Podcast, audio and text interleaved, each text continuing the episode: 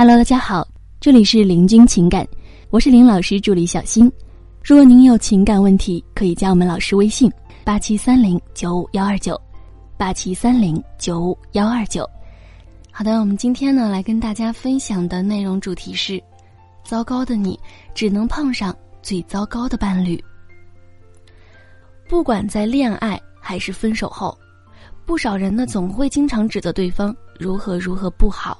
啊，是常惹自己生气呀，来个大姨妈也不知道打个电话关心，经常不知道跑哪儿去了，消息都不回的，然后说了一百遍的坏习惯还是没改掉，总之啊，就是各种不顺心。因为你的期望和他的反行其道，不止沉淀成为了你们爆发分手的定时炸弹，还在分手后恶化成害你对他愤愤不忘的持续性毒药。啊，因为他做不到你想要的。所以，你潜意识里说服自己逃离这种屡次失望的局面，心里即使是巨大的委屈，嘴上却还是念叨着各种不在乎。哼，我需要的时候他却不在，这个男朋友要来何用？我说过那么多次还是不改，可能他是没把我放心上吧。一点都没有上进心，叫我怎么跟这种人过一辈子啊？但是分手后呢，你也免不了继续指责他，甚至是愈加恶劣。你不明白，明明是他做的不好，错的是他，所以你才离开他。可为什么反而是他分手却可以分得这么的若无其事呢？换句话来说，被惩罚了，还这么一副理所当然自己没毛病的样子。即使开始有挽留你，你还想着惩罚他多几天，试探一下。他是否是真心认错？不料呀，他却没坚持多久就走开了，剩下了你一个人，气根本就没消。实际上呢，你的这种行为啊，正是在强行扭曲对方成为那个完美的人。那你心中呢，已经存在了一个白马王子般完美的人，因此啊，但凡他达不到的标准，你就会各种失望。你总是忽略了情侣之间总会难免产生的矛盾，而是时时揪着他各种缺点不放，觉得他不是那个完美的人，然后想着结束感情去寻找完美的人。但是完美啊，是真的不存在的，真的真的不存在的，没有人会全部的满足我们的需求。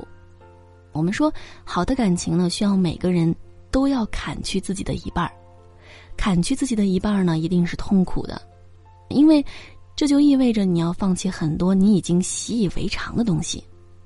所以呢，你与其渴望对方多砍一点儿，你的舍弃变少一点儿，受的苦也轻一点儿。人性本能就是这么趋利避害的。你怪他整天打游戏不务正业，显然是因为你把养家赚钱的希望寄托在了他的身上，那么自己便可以少努力点儿。最好是不用干活，成为人人羡慕的那种老公赚钱你来花的恩爱生活。不然呢，晒一个整天打游戏的老公，啊，谁会来点赞啊？再或者呢，你怪他有钱买贵的玩具模型，却不愿意给你花钱买口红，难道不是因为你目前收入支撑不起你爱买就买的购物欲吗？就连逛个街，你说你喜欢啥啥啥。你觉得谁会不知道？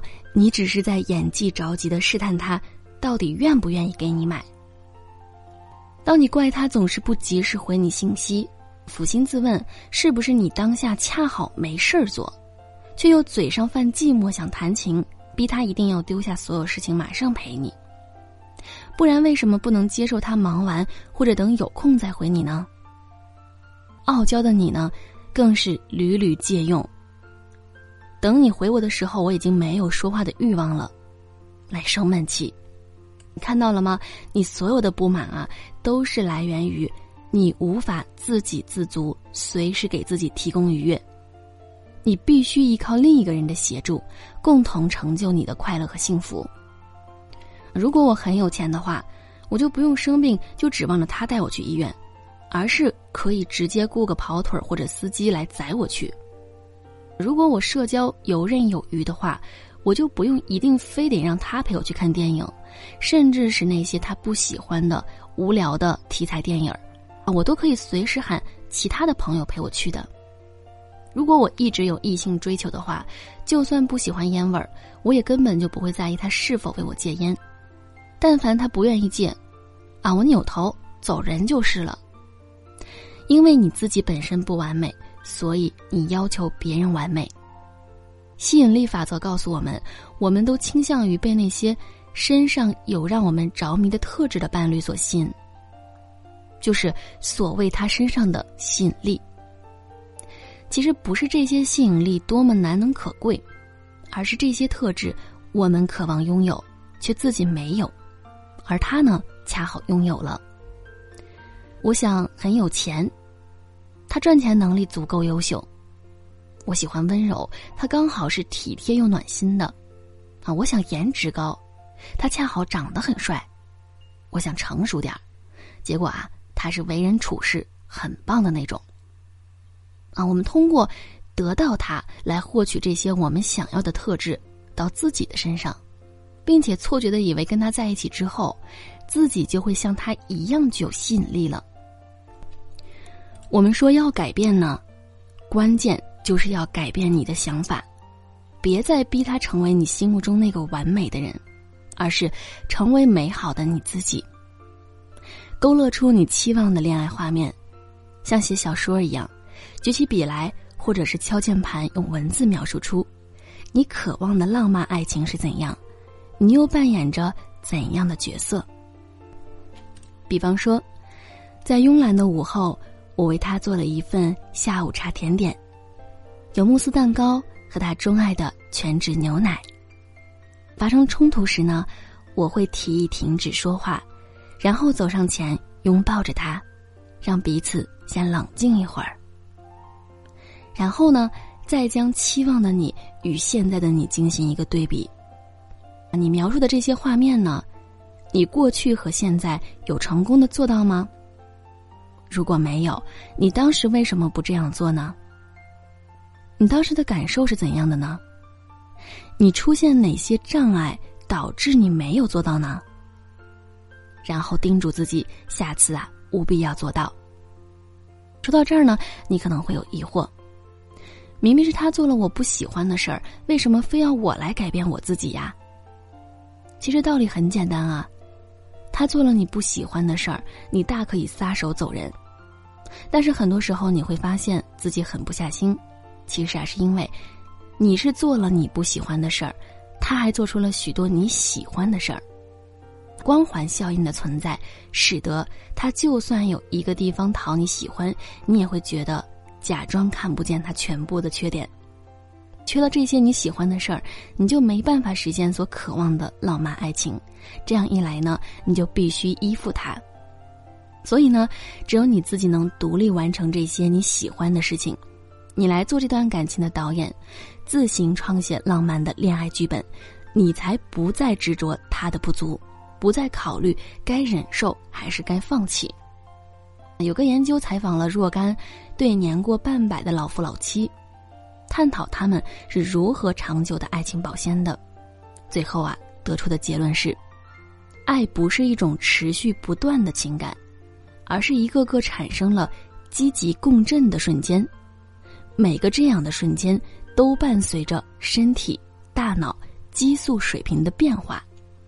当我们感觉到爱上一个人的时候，往往说明我们与另一个人之间存在很多这样的瞬间。不是他某个时候对你很好，就意味着对你十分深爱。可能只是他那天整个人心情都特别好而已。也不是你哪一天突然兴起冲动，还想嫁给他，就意味着。你的内心就打定这个人是你的真爱，可能呢，只不过是上一秒他做了一件十分让你感动的事情所带来的影响效应而已。我们说啊，刹那间的温存并不是持续的爱情，但持续的爱情呢，必然是不停的有许多美好的温存组成的。所以，你必须同时具备打动自己和创造每一个爱的瞬间的能力，才能维持一段。长久的关系，逼他改掉坏习惯，劝他努力上进赚钱，帮他家打扫，给他洗衣服，在他心情不好的时候，拼命的问他怎么了，想要分担等等这些，这些不过是你自以为的好，其实啊，根本不是付出。那么，真正的付出是什么呢？真正的付出是，你在努力避免给他带来压力的同时，也会各种花心思创造二人的美好瞬间。别忘了，谈恋爱呢，本来就应该是为了二人快乐的。既然两个人在一起过得不开心，那么又有什么意思呢？你说是吧？好了，各位宝宝们，本期呢就和大家分享到这里了。如果您有情感问题呢，可以加林老师微信八七三零九五幺二九八七三零九五幺二九。感谢收听。